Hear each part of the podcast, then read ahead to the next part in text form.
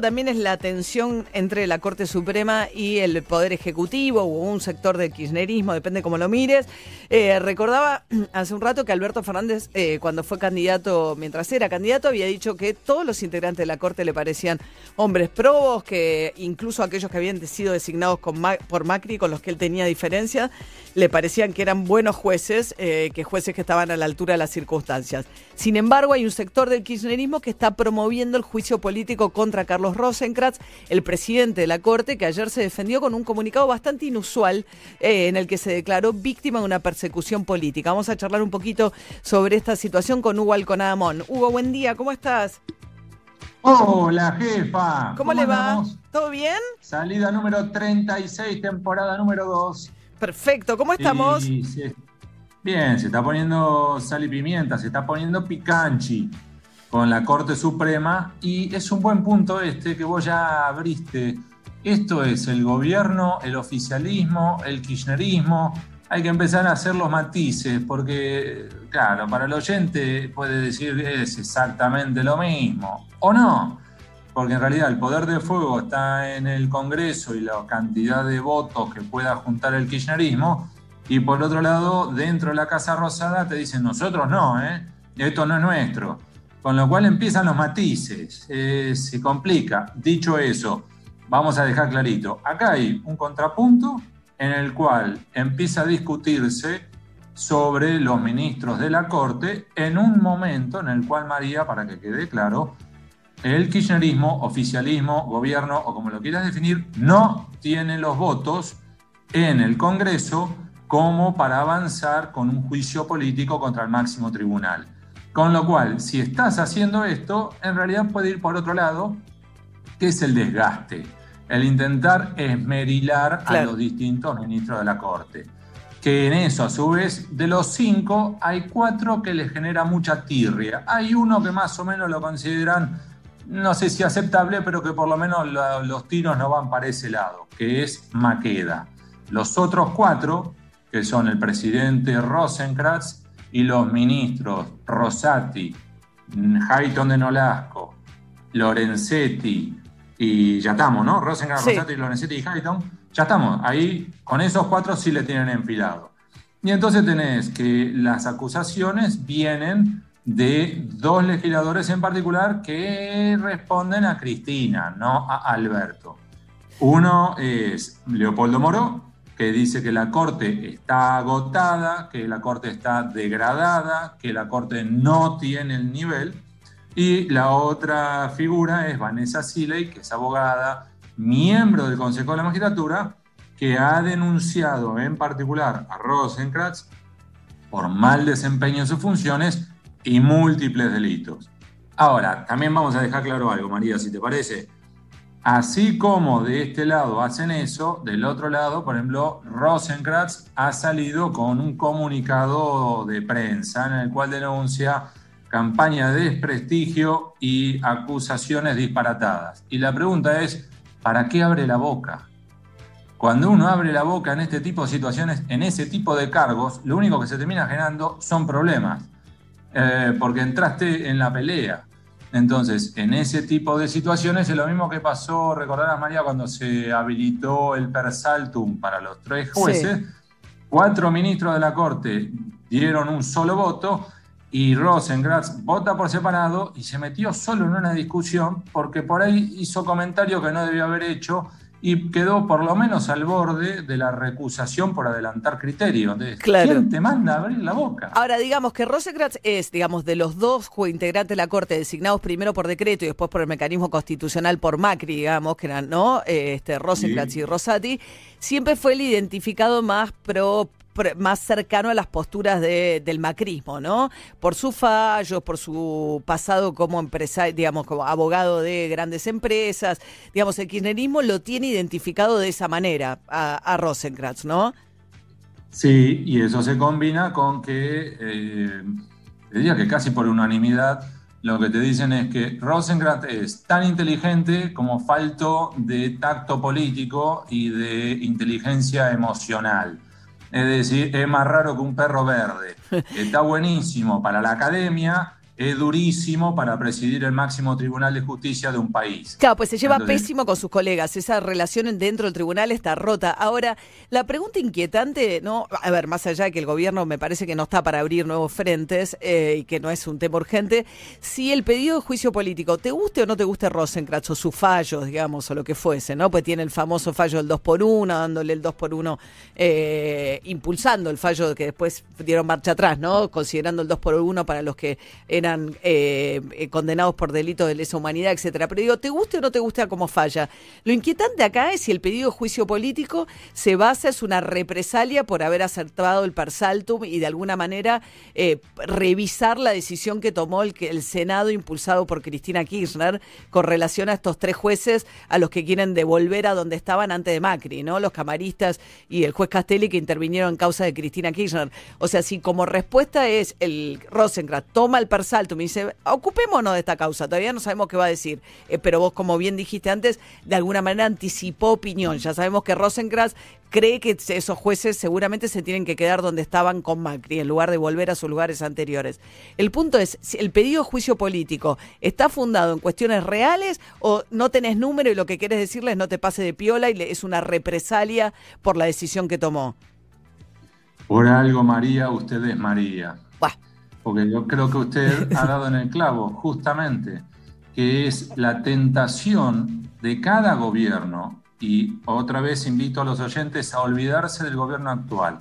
Hay una tendencia natural de los gobiernos argentinos a buscar que la Corte Suprema, al igual que el Procurador General de Justicia, tengan un sesgo político, tengan un corazoncito cercano a la Casa Rosada. Esto viene pasando desde hace décadas, en el cual simplemente te voy a mencionar un par de puntos sobre esto, María. Desde 1947 van 11 veces en las cuales se impulsa o la destitución masiva de los miembros del tribunal o sus salidas masivas. Y hay un estudio de una politóloga argentina, Andrea Castañola, que te marca desde 1930 hasta, 2200, hasta 2014 el 60% de los ministros de la Corte, el 60%, María, se retiró por causas políticas. Solo el 40% se retiró por causas naturales. Es decir, por enfermedad, por muerte, por edad, porque quiso jubilarse, por lo que sea. El 60% lo rajaron o se fue asqueado. Más aún, el promedio de permanencia, mientras que en la Corte Suprema de los Estados Unidos es de 16 años en el máximo tribunal. ¿Sabes de cuánto es en la Argentina? No. Siete años. Pese a que es un cargo vitalicio. Igual hay, que discutir, ¿no? Para mí lo del cargo vitalicio me parece un poco mucho, pero bueno, tampoco es una discusión que, yo abriría ahora, pero es cierto, a pesar de ser un cargo de para toda la vida, claro. Te dura siete años, te está durando menos que un presidente o un gobernador cuando tiene la reelección. Te dura menos un ministro de la Corte que un funcionario del Poder Ejecutivo. Más aún, lo que te muestra esto es justamente un sesgo hacia el control político, utilizando todo tipo de artimañas. En algunos casos el juicio político, en otros casos los desgastes. Recordemos que, por ejemplo, Carlos Fait en un momento lo quisieron remover por, por viejo, te lo voy a decir de manera brutal. Y entonces le querían impulsar mm, distintas movidas de destitución Incluso por senil, me acuerdo, Aníbal Fernández decía que estaba senil eh, Carlos Fait, que, ¿no? que le tenía que hacer un, examen psicológico para ver si podía seguir siendo miembro de la Corte. Sí, y en un momento llegaron a decir que en realidad Fight jugaba, por ejemplo, para el Diario de la Nación porque estaba casado con la hermana de José Claudio Escribano, subdirector del Diario de la Nación. Señor, señora, que nos están escuchando ahora, les tiro una primicia. José Claudio Escribano no tiene hermanas, no tiene hermanos. Así que es difícil que Fight esté casado con la hermana de Escribano. Bien, arrancó un operativo desgaste contra Rosenkrantz de un sector del kirchnerismo del cual por ahora el resto del gobierno, el albertismo, se despega. Veremos cómo sigue. No hay número para juicio político, pero eh, hay que ver ahora cómo resuelve la Corte el temita de estos tres jueces que, bueno, que veremos si pone más tensión y picante. Bueno, gracias, Hugo Alconada, sí. Déjame cerrar con el mismo punto de siempre, María la importancia de la institucionalidad. Parece una palabra difícil, parece una entelequia, en la práctica es no movamos todas las reglas de juego y no cambiemos todo lo que tenemos para jugar en cada partido que jugamos. Sí, claro. Porque si en cada partido que jugamos vamos a discutir hasta la pelota de fútbol, se complica muchísimo establecer más o menos unos parámetros que nos permitan organizar. Claro. Bien, Hugo Alconadamón, te mando un beso. Autor día, del Jefa. libro Pausa, ¿eh? entrevistas a grandes personalidades del mundo, recién publicado el libro de Hugo, charlamos ayer con Hugo de eso, 7 y 41 de la mañana. 11 37 80 95 10. De acá en más, comunicate a nuestro WhatsApp. Ya, Quería saber si van a volver a abrir los albergues transitorios en, en el AMBA. Bien. Gracias. Está preocupado por los albergues Sí, transitorios. por el supuesto, una gran preocupación, cosa que ha quedado olvidada. O sea, pueden volver las clases, sexo no se puede tener. Sí, eh, No, no, y las yo vamos a clases todavía no se resolvió. La clase Pero ya está- están encaminados. No, van a ver cómo vuelven idea. los últimos ciclos de primaria y secundaria en una reunión hoy. No desinformemos en tu afán No. porque abran los... eh, Piense y Los yo albergues. vamos a encabezar la lista de gente que pide que vuelvan los telos, pero lo- los que sí están de parabienes son los mendocinos. ¿Ah, sí? Porque ¿Por qué? en, la, en, en una parte de Mendoza, en, en la comuna de Las Heras, reabren los telos eh, mañana. Así Ahí que va. está todo el mundo como loco, ya reservando turnos. No. Eh, lo que sí, lo que sí lo ha- eh, hay como una engaña pichanga. Dicen que es como para pasajeros, es decir, no podés sacar un turno de 2-3 horas, sino una, uno de 24 horas. Así que hay que llevar, hay que llevar Ah. agua, viste, que hay toreo, Sanguchito. Todo. la- Hay que aprovechar la, la tarifa, decís. Claro, Claro, hay que 24 darle- Hay que horitas. Claro. Sí, 24 porque no le vas a dar, porque es cierto, 24 horas no le vas a dar tanto uso. Así No. que aprovechalo, picnic, tele, Y ojo con la Todo, expectativa de tanta espera, ¿no? Que nadie se Sí. abrume. Exacto. Sí, la gente va a salir presión. ahí con, con, con- con- van a llamar a la ambulancia, imagínate. Flora. Muy bien, o sea Me que falta el aire, COVID, COVID. No, no, que estuve toda la noche bombeando. Claro. venimos recogiendo eh, informes de... Bueno, Sí, claro. Sí, de eso se trata, se trata. Mendoza. Justamente, 24 horitas, Listo, no María. digo más nada, no digo más nada. Quería decir que habíamos estado hablando de los gimnasios y nuestros oyentes de distintos municipios del conurbano nos decían dónde abrieron, dónde no abrieron. El oyente se preocupaba por saber si iban a abrir los telos y bueno, en Mendoza Claro. abrieron los telos. En el conurbano no estarían En autorizados. las eras, sí. En Las Heras, Sí. en la localidad de Las Heras, en Mendoza, correcto. Muy bien. Eh, vamos a hablar un poquito de la selección, ¿eh? que debuta, sí, sí, sí, arranca el camino a Qatar 2022 este jueves en la bombonera, nueve y media de la noche, dijiste, Pinci. A las 9, 9, 9 de la noche. Lindo 9 de horario, bien, me gustó, Lindo porque horario, para los que nos tenemos que acostar temprano podemos verlo entero. Exactamente, y además se juega toda la fecha eliminatorias. Eh, 8 menos cuarto de la noche juegan Uruguay-Chile, a las 20 horas juegan Paraguay-Perú, después eso más Argentina con Ecuador a las 9, y el viernes están jugando Colombia-Venezuela y Brasil-Bolivia para completar esa primera fecha. La otra semana, el martes, se juega la segunda. Pero vamos a este partido, ya están todos, llegaron ayer, los que vinieron en charter desde Madrid y los que vinieron en el vuelo de Messi eh, o desde Barcelona con el avión privado de Messi. Eh, están los 28. Hoy a la tarde van a realizar su primer entrenamiento. Mañana el segundo y el jueves a jugar. O sea, no hay mucho tiempo de trabajo. Por eso, en principio, María, se está manejando, las dudas que tenemos más que nada los periodistas, por supuesto, en dos lugares. Uno, quién va a ser el arquero y quién va a ser el mediocampista por la izquierda. Eh, el arquero, todo indica que puede llegar a ser Armani, pero está teniendo muy buen nivel alguien que quizás no es muy conocido para aquel que no está tan metido en el fútbol, que se llama Emiliano Martínez. Emiliano Martínez es un jugador de 28 años, actualmente es arquero del Aston Villa de Inglaterra, recientemente transferido, eh, jugó mucho tiempo en el Arsenal de Inglaterra. De aquí en la Argentina se fue a los 17 años. Él es marplatense, Mirá. fue independiente, jugaba en la sub-17 argentina. El Arsenal de Inglaterra lo compró a esa edad y estuvo haciendo casi toda su carrera allí. Entonces, la verdad que empezó a atajar hace relativamente poco en el Arsenal, ahora lo transfirieron y es un arquero que está, anda muy bien. Así que la duda es si sigue Armani en el arco o va a atajar Martínez. ¿Y Armani está en un buen momento? Armani, como siempre, lo que tiene es que, eh, comparado entre, entre Martínez, por ejemplo, y Armani, Armani jugó solamente tres partidos y, y Martínez viene jugando en el fútbol inglés seguido, ¿no? Más allá del parate que hubo cuando terminó el campeonato, viene con más actividad. Pero eh, Armani creo que sigue siendo el favorito de Scaloni, todavía Bien. tiene una ventaja por sobre Martínez. En el fondo van a jugar una línea de cuatro, va a jugar Montiel, el lateral de River, eh, va a jugar Martínez Cuarta, que ya contamos ayer, transferido a la Fiorentina, va a jugar Otamendi, que tiene nuevo equipo, va a ju- juega en el Benfica, y Tagliafico, Pa- Paredes y De Paul van a jugar seguro, que son jugadores eh, que un poco insignia de, de la historia de, de Scaloni en la selección. Lucas Ocampos, una de las figuras con la que, de la que hemos hablado mucho, jugador de Sevilla. Messi y Lautaro Martínez seguro. ¿Quién va a jugar a la izquierda? Lautaro la Martínez, seguro. Seguro, Lautaro. El que falta es quién va a jugar a la izquierda. Así que eh, esa podría es la ser? duda hoy. Puede ser Dybala, podría ser el Papu Gómez, aunque más difícil. eh, podría ser Acuña, jugador de Sevilla. En fin, hay varias posibilidades. Hoy a la tarde vamos a Bien. tener una idea más clara, pero por ahí pasan las dudas de la selección para el jueves a las 9 de la noche. De a poco se empiezan a renovar, ¿no? La selección empiezan a aparecer nombres, eh, Nombres distintos nuevos. a los que vimos en el último mundial, ¿no? Y está haciendo una buena eh, Renovación Scaloni. bien, eh, ¿Ves? Vos nunca confiaste en. Scaloni. Nosotros siempre apostamos Siempre por lo Scaloni. quise. Siempre, siempre, Siempre lo dijimos que Scaloni iba a ser un gran técnico del seleccionado argentino. 7 y 47 de la mañana. Hay telos abiertos clandestinos, Pinci, tirala de humo, vamos. Bien ahí. La clandestinidad es un horror. En este programa descubrimos que hay gimnasios. No, qué horror, quieras, María. Hay hotel, eh, Este es un programa clandestino. This world can hurt you, it cuts you deep and leaves a scar. Things fall apart, but nothing breaks like a heart. Nothing breaks like a heart. I heard you on the phone last night.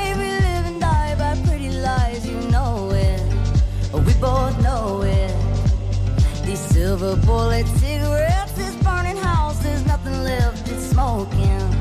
But we both know it. We got all night to fall in love, but just like that we fall apart. We're broken, we're broken. Mm, nothing, nothing, nothing gonna save us now.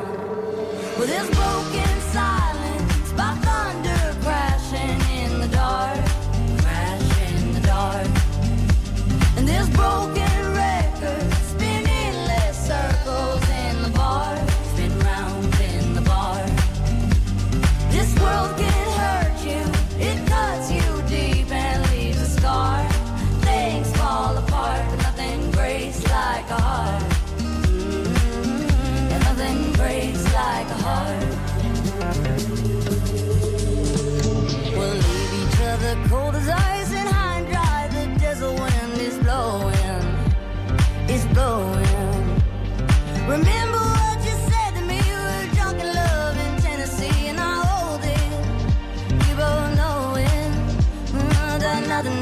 nothing, gonna save us now. Nothing, nothing, nothing gonna save us now. With this broken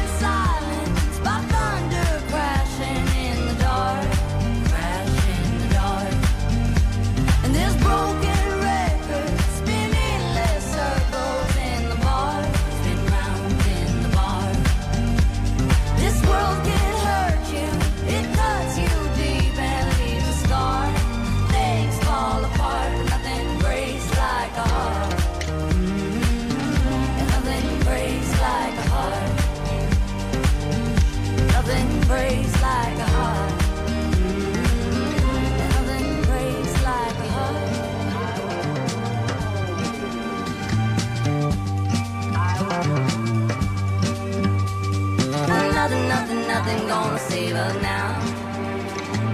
Nothing, nothing, nothing gonna save us now.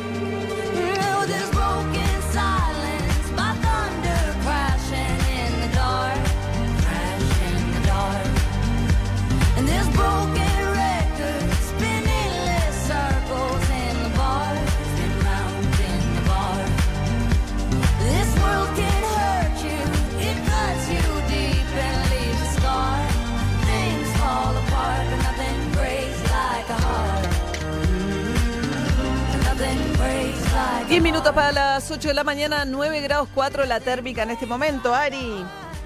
¿Qué pasaría si en el mundo existiesen un montón de superhéroes, pero no fuesen como los imaginábamos, María? Si en lugar de buenos y puros fueran ególatras, corruptos e incluso asesinos. Bueno, de eso trata The Boys, la serie original de Amazon Prime Video. Todas las semanas Matías Lertor analiza un nuevo capítulo de The Boys en la plataforma de podcast de la radio metro951.com barra podcast. No te pierdas la mirada única del Chacal Lertora en el podcast de Metro 951. Bueno, algunos vuelos se ve que llegan a la Argentina, aunque según el ministro de Transporte Mario Meoni, los vuelos retomarían, hay que ver bajo qué modalidad, tanto domésticos como internacionales, también transporte terrestre, veremos cómo pasa, porque hay mucha restricción en algunas provincias, cada provincia toma su decisión respecto de a quién deja entrar y bajo qué condiciones. Por ejemplo, o sea, Córdoba, eh, el otro día estaba viendo, hay una los periodistas que quieren ir a cubrir los incendios en Córdoba tienen dificultades porque les exigen un hisopado negativo con que no puede tener más de 24 horas de emitido y tenés que hacer un trámite, digamos. Cada provincia está poniendo más o menos sus permisos. Hay cinco provincias que están muy complicadas en este momento con un 80% de ocupación de camas. Entonces, ¿cuál es la pregunta? Si venís hoy del área metropolitana, venís de un área con menos casos o quizás de la ciudad de Buenos Aires que si vas a Santa Fe o a Córdoba, ¿no? O sea, ¿y qué medida le pondrías a los que vienen de Santa Fe y Córdoba a la ciudad de Buenos Aires? Ser un despelote establecer las reglas de entrada y salida al país, Juli. Sí, de entrada y salida y de movimiento interno. Como Claro. decís, hay ciudades que ya para el eh, verano están previendo cómo manejarse respecto de la gente que viene. Bariloche eh, ya avisó que tiene muy eh, pensado el tema de pedir un seguro contra el coronavirus, más que un hisopado. Esto tiene que ver con que vos. eh, digamos, una especie de asistencia al viajero que te cubra la internación, el traslado que eventualmente necesites, volver a tu casa, y ya están pensando estimativamente que un seguro de este tipo para una familia Sí. de cuatro personas va a salir entre 7 y 10 mil pesos. Eso, ese costo le vas a tener que sumar a tus vacaciones. Seguro COVID para, claro, localidades que no tienen infraestructura por ahí para atender a todos los turistas que lleguen. O que el Estado no se quiera hacer cargo de eso, exacto. Bien, pero les decía, hoy sí llegan, hay, hay aviones que entran y llegó dos integrantes de lo que es la misión del Fondo Monetario. eh, la primera que viene con Alberto Fernández, Julie Cossack, que es la directora adjunta del hemisferio occidental, la responsable de toda la región dentro del Fondo Monetario, y el que está específicamente al cargo del caso argentino, que es un señor, van a escuchar mucho su nombre, que se llama Luis Covedú. Vamos a charlar un, poquito con Matías Ragnerman acerca de, bueno, qué se puede esperar de esta misión del Fondo Monetario. Matías es economista jefe de Colatina. ¿Cómo estás, Matías? Buen día. Buen día, María, ¿cómo estás? ¿Cómo va todo? Bien, bien. Bueno, ¿qué podemos esperar de COSAC y Covedú? Bueno, como siempre, eh, del, fondo hay que esperar eh, muchas, muchas cosas. Si bien el gobierno quiere dilatar un poco la, la negociación, este es un poco el, inicio formal, ¿no? La Argentina le debe alrededor de 45 mil millones de dólares al fondo, es dos tercios de lo que negociamos con los, con los acreedores privados y casi la mitad los acreedores privados externos, perdón, y la mitad de lo que negociamos con los privados externos y eh, locales. Pero, pero bueno, va a ser una, una negociación muy, muy importante. A partir del año que viene tenemos que empezar a, a devolverle la plata al fondo y sobre todo a partir del, del 2022 eh, y en 2023 se concentran mucho los, los pagos y un poco el objetivo de- del gobierno de Alberto es eh, empezar a dilatar eh, esos pagos, patearlos para, para el 2024, tal como hizo con, con la deuda con privados. La gran diferencia es que el fondo está acostumbrado a que eso pase. Por ejemplo, Ecuador lo hizo a, a mediados de año y otros países eh, europeos también lo hicieron a- hace poco, con lo cual va a ser una negociación mucho más, mucho más tranquila, mucho menos tensa de lo que fue por ahí la primera parte de este año. Pero si bien tenés, digamos, una contraparte que además porque le dio, ¿no? Esta cosa que cuando le prestas mucho a una persona, el problema no solo es de, al, al que te debe la plata, sino tuyo. El Fondo Monetario le dio a la Argentina el crédito más grande de su historia, con lo cual también el fondo necesita encaminar el caso argentino de alguna manera. Ahora, lo que dice... eh, el ministro de Hacienda, Martín Guzmán, es que es un fondo muy distinto, que no es el fondo que le exigió a Macri ajuste, ajuste, ajuste para poder cumplir con, la, con los objetivos, pero sí el fondo te pone objetivos, te pone condicionalidades, o sea, todo el tema del, eh, del gasto, eh, del, del déficit fiscal, o sea, qué tipo de condiciones le va a imponer el fondo para aceptar, decir, bueno, te doy dos años de changüí para que me empieces a pagar. Ahí hay dos, dos planes posibles. Si bien empieza la, la negociación eh, hoy, se va a terminar eh, en el primer trimestre del 2021, ahí hay dos alternativas. Una es renovar el préstamo stand-by que eh, se había acordado con Macri, que ese plan lo que propone es, a cambio de ajuste fiscal, a cambio de un número de- del déficit, a cambio de ir bajando en realidad ese, ese número, eh, pagos muy concentrados en poco tiempo. Por ejemplo, como están las cosas hoy, la Argentina tiene que pagar alrededor de 45 mil millones de dólares en 2022 y 2023. Obviamente eso es No imposible y eso es lo que se va a renegociar. Hay otra alternativa que es un plan de facilidades extendidas que propone el fondo, que es lo que justamente arregló con Ecuador, donde los pagos en lugar de concentrarse en cuatro años, en lugar de concentrarse en muy poco tiempo, se estiran un poco más pero el cambio son las reformas estructurales. Por ejemplo, Ecuador lo que se les pidió fue un ajuste impositivo, una reforma impositiva, una reforma previsional, incluso un plan de eficientización del gasto público, que es una linda forma de decir reducir la planta de, de trabajadores del Estado. Entonces, habrá que ver qué quiere el gobierno. Si pagos más concentrados y menos condicionalidades políticas, o por el contrario, pagos un poco más relajados, más sostenibles, como siempre dice Guzmán, pero por ahí ir un poco más al, al choque Al en choque. materia de política social. Sí, claro, el tema jubilatorio, ¿no? El gran tema, ¿no? Uno, la, la gran, la, la gran discusión, o por lo menos la gran reforma estructural que viene pidiendo hace rato el Fondo Monetario, quiere que se gaste menos plata en los jubilados, digamos, ¿no? Además, es una economía que tenés mucha informalidad, en la que tenés pocos aportantes del sistema para la cantidad de jubilados que tenés. Entonces, hay que ver qué hace. Alberto Fernández viene haciendo los aumentos por decreto. Los jubilados eliminó la fórmula, se ahorró unos pesos, bastante, con, eh, con eso. Hay que ver a futuro qué fórmula dejan establecida para los jubilados, ¿no? En base a esta discusión que arranca con el fondo. Muchas veces cuando se habla de, de la cuestión fiscal, del gasto público, se habla de que hay eh, un exceso, un rojo muy, muy grande, incluso que va a ser mayor al del 2015, ¿no? Un rojo fiscal que va a ser mayor al del 2015. Ahora bien, cuando sacamos el gasto COVID, cuando sacamos el IFE, cuando sacamos el ATP, lo que se ve es que todo el resto del gasto público está creciendo por debajo de, la, inflación. Entonces ya hay algo de ajuste Claro. en ese sentido. Contale a los Recordemos que en estatales diciembre- que están reatrasados y que tienen una paritaria del 10%, claro. Claro, los trabajadores estatales en los últimos dos años del gobierno de Macri y en el primero de, de Alberto perdieron alrededor de un tercio eh, de su poder adquisitivo. Así que bueno, por lo menos podrán comprar dólares, pero... Algo de eh, ajuste ahí ya hay hecho en el Claro, camino. pero ya tienen un, un ajuste. Bien, Ma- entonces, el- decime. no, entonces el, el gobierno está ya realizando cierto ajuste, sobre todo en la parte más superior de la, de la pirámide, en los jubilados que cobran un poco más, pero eh, bueno, probablemente todavía eso no alcance, no sea todo lo que el fondo le pide, le exija un poco más al, al gobierno. Matías Ragnarman, economista jefe de Colatina, respecto a lo que se puede esperar de esta visita al Fondo Monetario, es un proceso largo, como dice Matías, esto recién arranca, nos dijo acá en este programa Guzmán, que recién el primer trimestre del año que viene cerrarían el acuerdo con el fondo. Gracias, Matías. Por favor, muchas gracias María, nos vemos. Y que sea en casa. Primavera 2020. Metro 95.1. Sonido urbano. La investigación periodística del año. Aramburu, de María O'Donnell. Tres ediciones, 40.000 ejemplares vendidos. Número uno en ventas. Aramburu, de María O'Donnell. El libro que lee un país. Público Planeta, disponible en ebook y librerías. Me toca a mí elegir el regalo de mamá y no sé qué comprarle. Mirá que con ICBC tenés grandes beneficios. ¿No tenés ganas de sorprender a tu mamá y ahorrar? Y sí. Adelantate al Día de la Madre y este 8 y 9 de octubre compra el regalo en ICBC Mall con hasta un 70%. Hacete cliente ICBC 100% online en icbc.com.ar. ICBC, sí. Propuesta para cartera de consumo. Para más información ingresa en icbc.com.ar.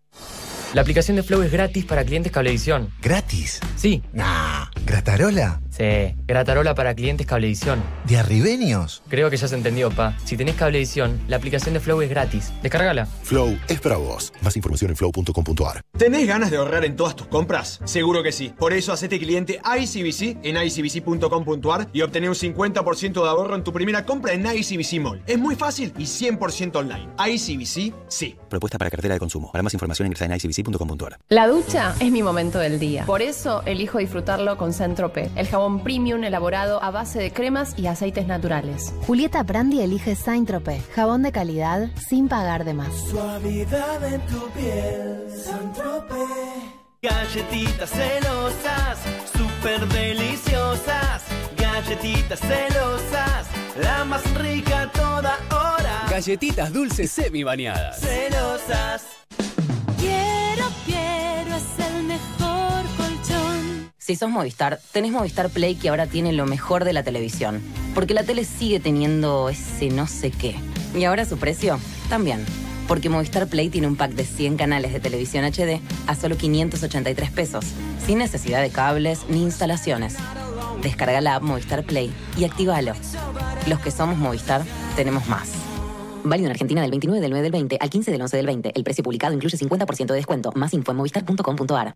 Carrefour cumple 38 años. Última semana. Hasta el 12 de octubre en hiper y carrefour.com.ar, 18 cuotas sin interés en lavarropas y muebles de interior de Industria Argentina. Además, en nuestros supermercados, 30% de descuento en ollas, sartenes y woks. Y 3x2 en indumentaria y calzado. Un compromiso que cumple 38 años. Válido del 6 al 12 de octubre de 2020 inclusive. Para más información consulta www.carrefour.com.ar. Nunca un número te tentó tanto. Pedí delivery de la mejor dupla, llamando al 4788-8680. Esas hamburguesas que necesitan las dos manos para comerlas. O las pizzas con bordes rellenos, te las llevamos a tu casa.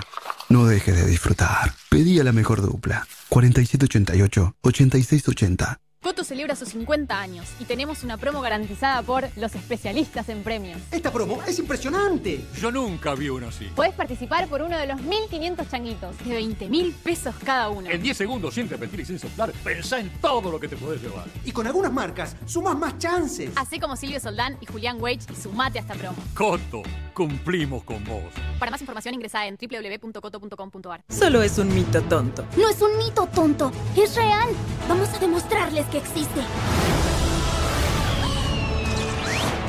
Es mi viaje a la Acompaña a la científica Fei Fei y a sus amigos a lograr lo imposible en su viaje a la luna en la nueva película de Netflix, Más allá de la luna, disponible el 23 de octubre. Galeno te ofrece todas las coberturas en planes médicos y seguros que tu empresa necesita para cuidar todo lo que es importante para vos, con productos a la medida de tu organización.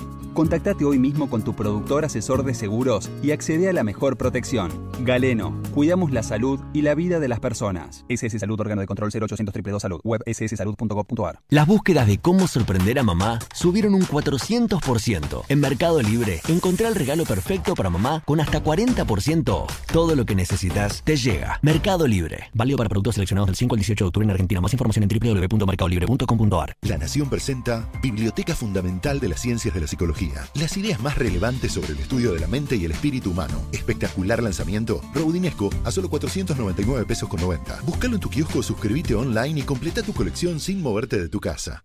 Para acompañar un almuerzo sano, nada como una rica limonada. Eso sí, endulzada con hilerete stevia. La única manera de asegurarte que eso que te gusta va a estar naturalmente como más te gusta. Hilerete stevia. Elegís lo rico.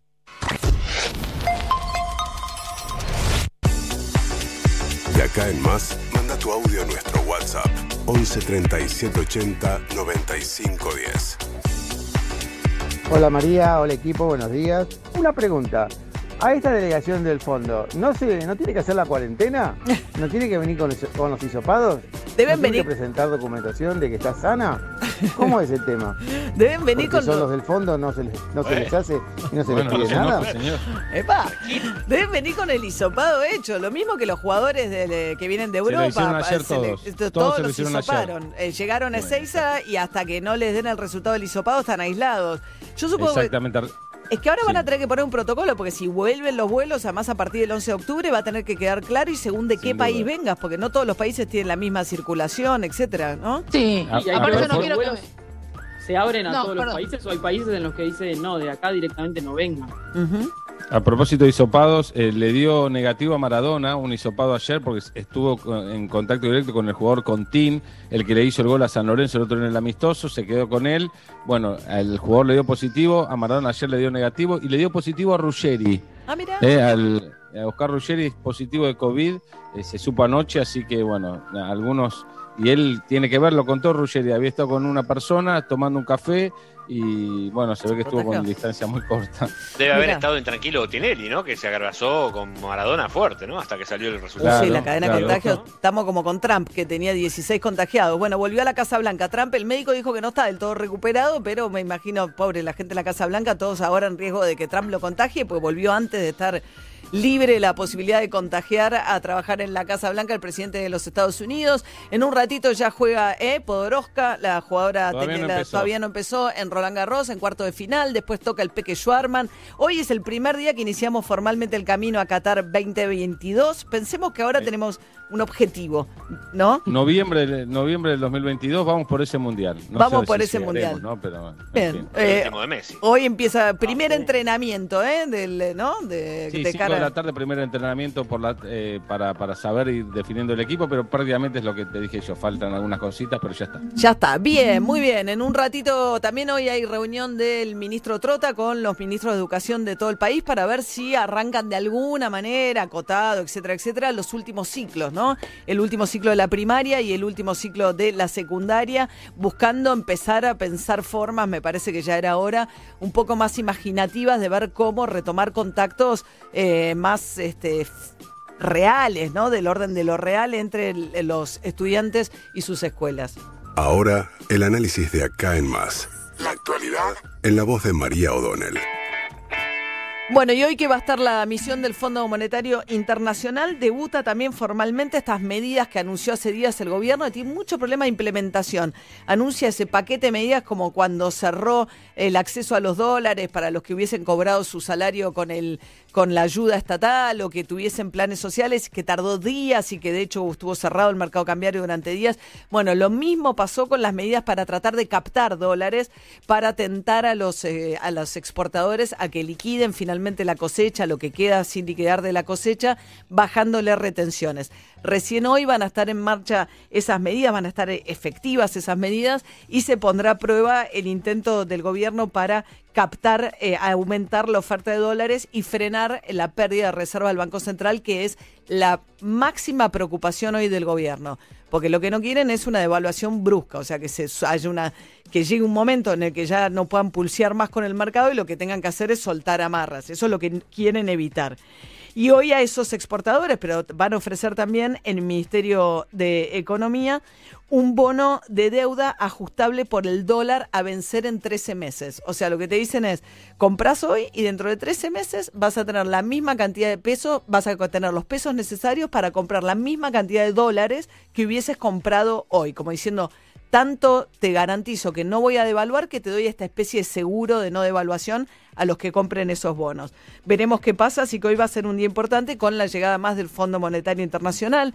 Ayer el gobierno también tratando de retomar un poco la agenda más productiva en una reunión con la Unión Industrial Argentina, la CGT, los movimientos sociales. Santiago Cafiero le dijo, así como estuvimos todos juntos y mostramos un frente unido cuando fue la renegociación de con los tenedores privados de la deuda argentina, tratemos de mostrar un frente unido con la misión del Fondo Monetario, que va a tener reuniones también con los empresarios industriales, y a los que estaban pendientes de si va a haber un cuarto IFE, no va a haber un cuarto IFE. Ayer claramente el gobierno nacional un poco ante las... Todavía no ha sido dicho oficialmente. Pero ayer ante las consultas también de los eh, distintos empresarios en estas reuniones y lo que uno va este, eh, averiguando, no va a haber un cuarto pago a estos 9 millones de personas que cobraron eh, tres cuotas de 10 mil pesos cada uno.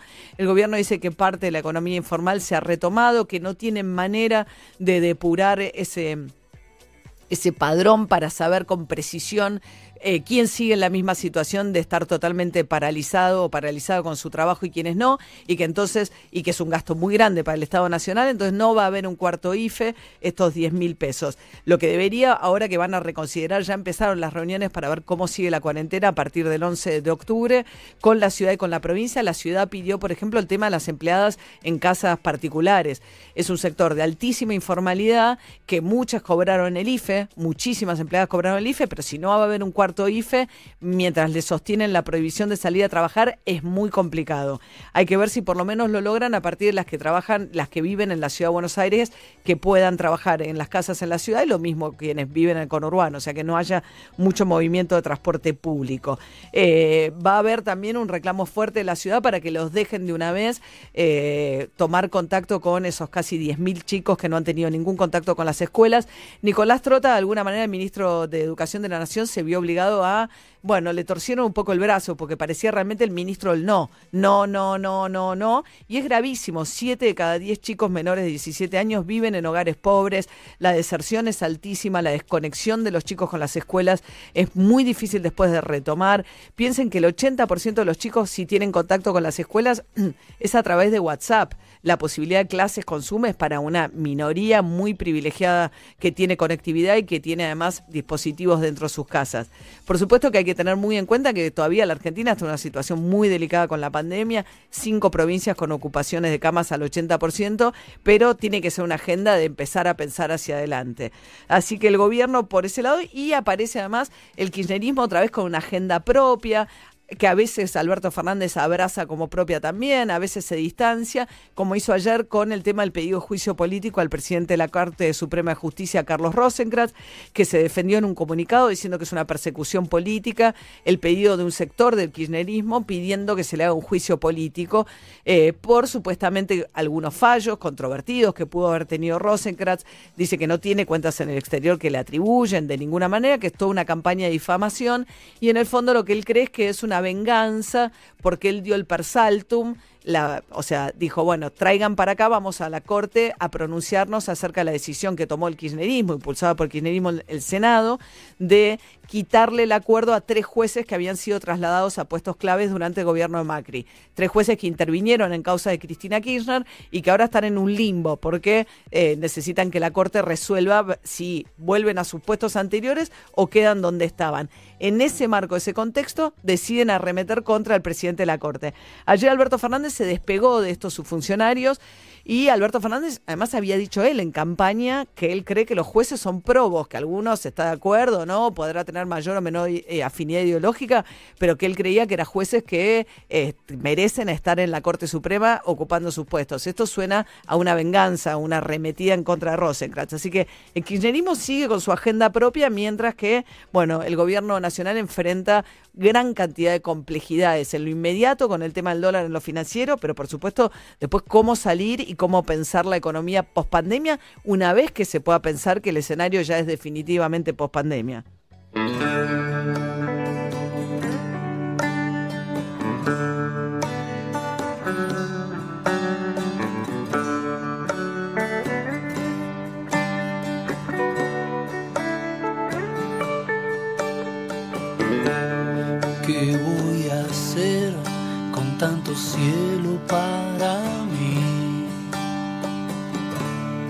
Voy a volar, yo soy un bicho de ciudad. ¿Qué voy a hacer? ¿Cuál es el camino a seguir? Voy a soñar con ese beso al regresar. Cierro los ojos, no imagino algo mejor. Respiro hondo y tomo el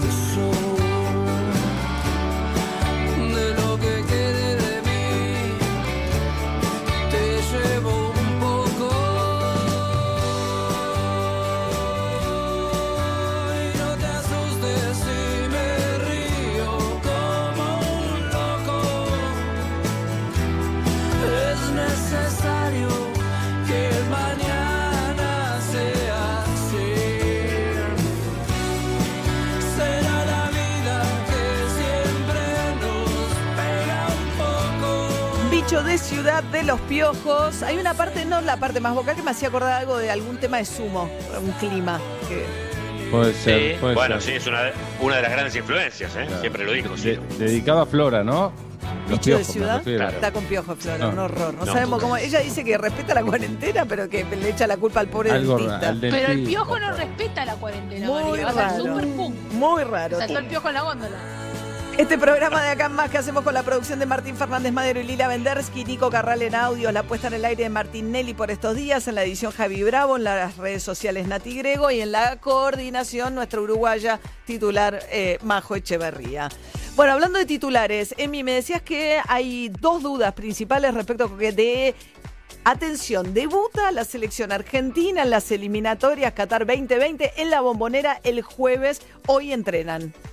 Exactamente, hoy a la tarde entrenan, es eh, recordemos Qatar 2022, nuestro, nuestro Dije mundial 2020, a punto- gracias. Sí, no importa, no importa, igual estamos, es un quilombo este año, así que dejémoslo de lado. Eh, eh, así que hoy arranca el jueves todo, a las 9 de la noche el partido, va a ser televisado por Teis Sports y la televisión pública, con lo que contamos ayer junto a Ari, va a estar relatando Pablo Giral y Ángela Lerena, eh, nuestra colega, que va a ser la primera periodista eh, que va a comentar un partido de la selección. Ya ha habido casos anteriores, pero que comente la selección. En este una caso por la mujer. pública. Súper merecido, mujer. beso enorme para Ángela, una Sin alegría. duda, sin duda un beso a Ángela que, como contó ayer o alguien le dijo algo, dijo hace 25 años que me estoy preparando, que es el tiempo que lleva como profesional, así que me parece Y que fantástico. si estaba lista, le dice, sí, claro.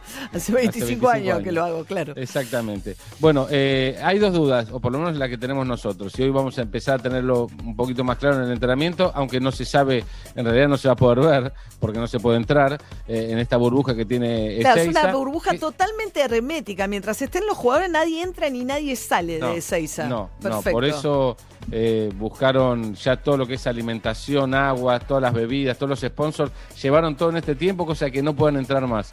Eh, bueno, eh, hay dos dudas, una es el arquero, si va a ser Armani, como viene siendo siempre en el ciclo Scaloni, o aparece Emiliano Martínez, el arquero del Aston Villa, al que se lo ha visto poco y se entiende que el público diga, bueno, ¿quién es este Emiliano Martínez? Un arquero que tiene un muy buen presente también, venía atajando en el Arsenal y fue transferido más de 20 millones de libras al Aston Villa. Eh, ¿Y quién va a ser el volante izquierdo? Si Lo Celso, si Papu Gómez, si juega Dybala, si juega Acuña, es decir, tiene muchas variantes Scaloni en eso. Eh, y además quiero marcarte, y ya me voy adelantando lo que viene, Argentina el segundo partido es el martes que viene a las 5 de la tarde, en La Paz. Históricamente, María, los equipos, salvo Boca en Quito hace muy Ah, poquito, claro. Siempre fueron a la, siempre dormían en el llano, en Santa Cruz de la Sierra en este caso, y viajaban sobre la hora La Paz. Para aclimatarse. En este, caso, Exacto. Va a ser diferente. El domingo a la noche llegan a La Paz y duermen en La Paz.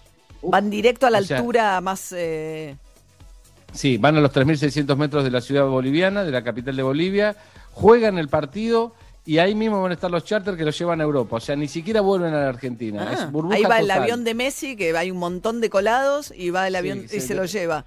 Hay que ver cuánto uruguayo se trae, porque capaz que hay un uruguayo que quedó colgado, también se lo Se trae. lo lleva. No sabemos eso, claro. Pero eh, como le dijo, Bien. como me contaba Majo Echeverría, nuestra productora, que una vez le dijo Mujica a Cristina, me, arri- me, me- me arrima para, para allá y lo, lo arrimó. Bueno, Cristina. era, yo cubría mucho, eran, eran cumbres presidenciales y Uruguay no tiene un avión presidencial. En una señal de austeridad, el presidente no tiene su propio avión. Entonces, y muchas veces, que Kirchner también lo ha llevado a Tabaré, muchas veces yendo a cumbres, poner en Venezuela o en algún país. Ah, eh, es costumbre uruguaya Ushuaia, me arrimá. paraban en Montevideo, recogían al presidente uruguayo y lo, y lo llevaban a, a- a- a donde fueran. Gracias, Majo. Bueno, no, vamos a pedir que si vamos de vacaciones allá nos bajen un poquito la plata, ¿no? Porque con lo que sale.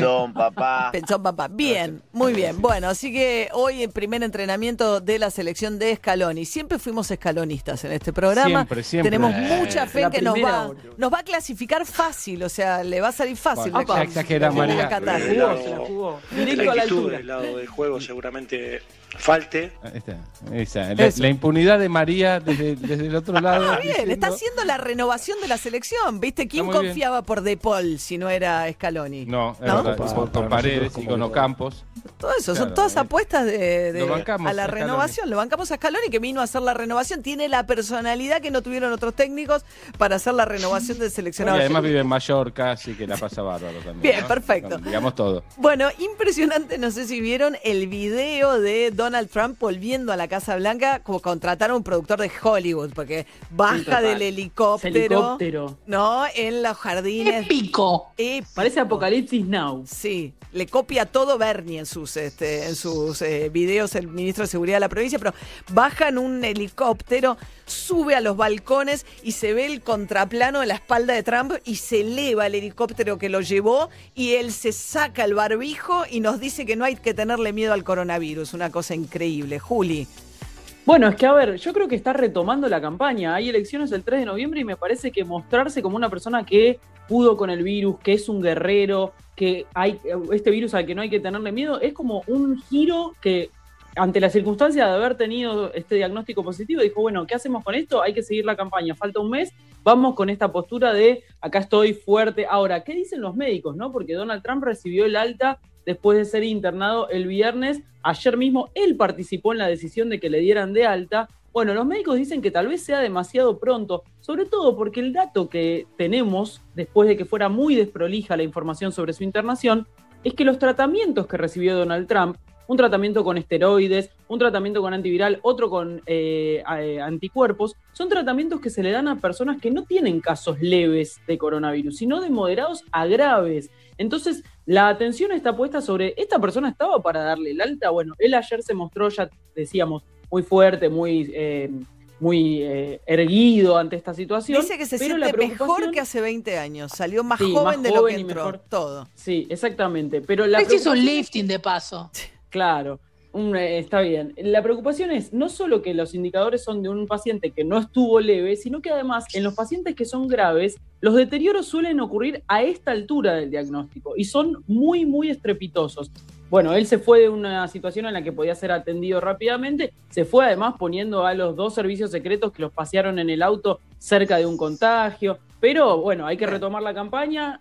Yo creo que pasa por ahí más que por cualquier otro lado. Sí, ahora tiene como la versión Superman de que salió renovado el coronavirus, eh, Donald Trump. And one thing that's for certain, don't let it dominate you. No Don't dejes que be te afraid of it. No tengas miedo. No le tengas miedo. Esa es la versión de Donald Trump sobre el coronavirus. Una cosa increíble. Todos los médicos diciéndote, che, cuidémonos, tratemos, evitemos los contagios, pues es una enfermedad que no tiene remedio. Y él, no tengas miedo, no dejes que te domine ¿Y esto la le vida. servirá? Aparte, un ¿Le servirá para las elecciones? Y Un par de muertos, ¿no? Y ahora está tratando, Sí, como decía Juli, ¿no? Para girarlo hacia sí, 200.000 fallecidos en los Estados Unidos de coronavirus, nada sí. menos. Así que bueno. Bueno, tenemos un mensaje para Ari Hergot, de un usuario de Netflix Apa. que quiere que le Ah, despejes una duda. Ari, lo te- Hola. María, buen día. Sí. Pásale la consulta a Ari. A ver. Decirle qué pasó que me sacaron todas las películas de Marvel. Mm, Me parece que hay un vacío en Netflix y en, y en, y en Prime. Amazon. ¿Cuándo va a salir Disney más? Ah, te Y si hay alguna plataforma que me permita ver algún canal así de baja el cable que me están matando. Ah. Gracias María. O sea, quiere pasarle- pasarle la consulta, María. Quiere plataformas. ¿Pero qué pasa con las películas de Marvel? ¿Salieron de Netflix?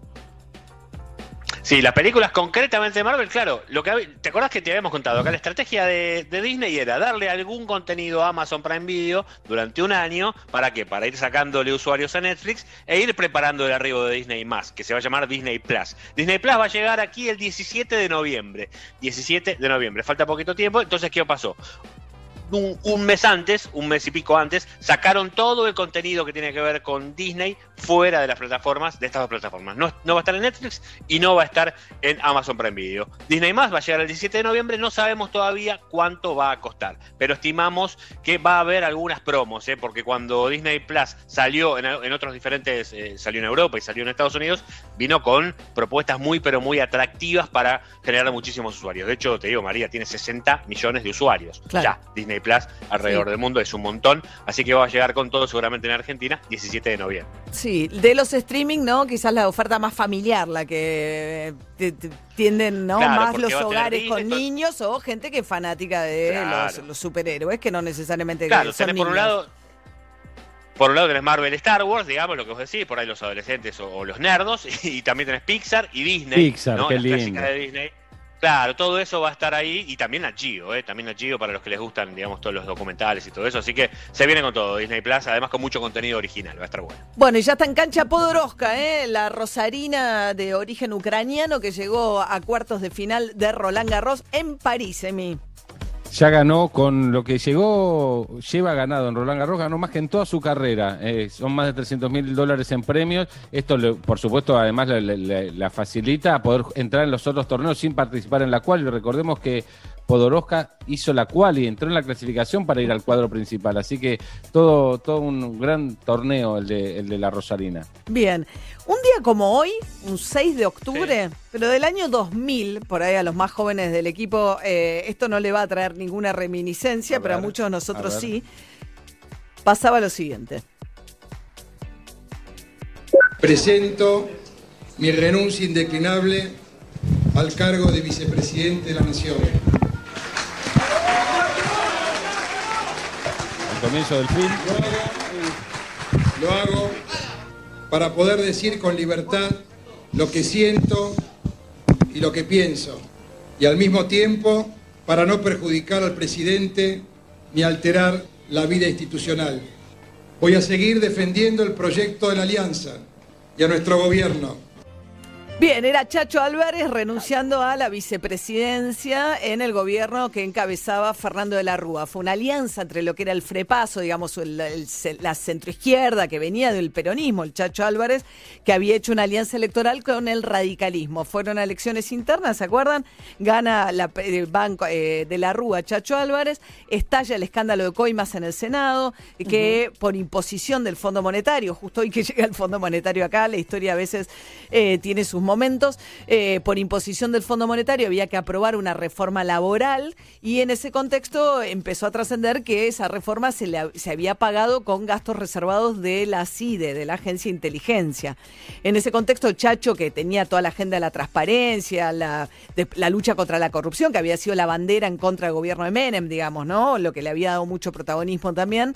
El Chacho sintió que de la Rúa apañaba a los que habían pagado, eh, porque, bueno, después el propio de la Rúa estuvo investigado por eventualmente si había sido él el que ordenó directamente el pago de las coimas.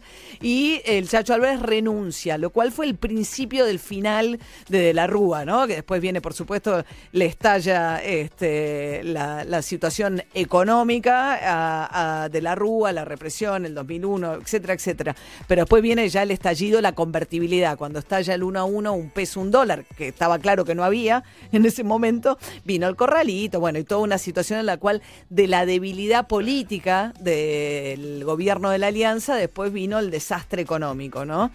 Que a todos nos trae unos recuerdos. Chacho Álvarez que... que Sí, terrible. ¿Qué? Chacho Álvarez que era como un dirigente top, ¿no? Era de los top y de- de- pasó como el ostracismo, ¿no? A cargos, no sé si menores, pero más, un poco más ocultos. Bueno, tomó una decisión que no tomó nunca ningún político argentino. Creo que hace 20 años que no abrió nunca más la boca. Nunca más dio un reportaje. Claro. Si vos lo llamaste, contesta amablemente, pero te dice, yo tomé una decisión hace 20 años, no volvió nunca más. Para muchos fue una gran defraudación. Eh, el Chacho Álvarez habían depositado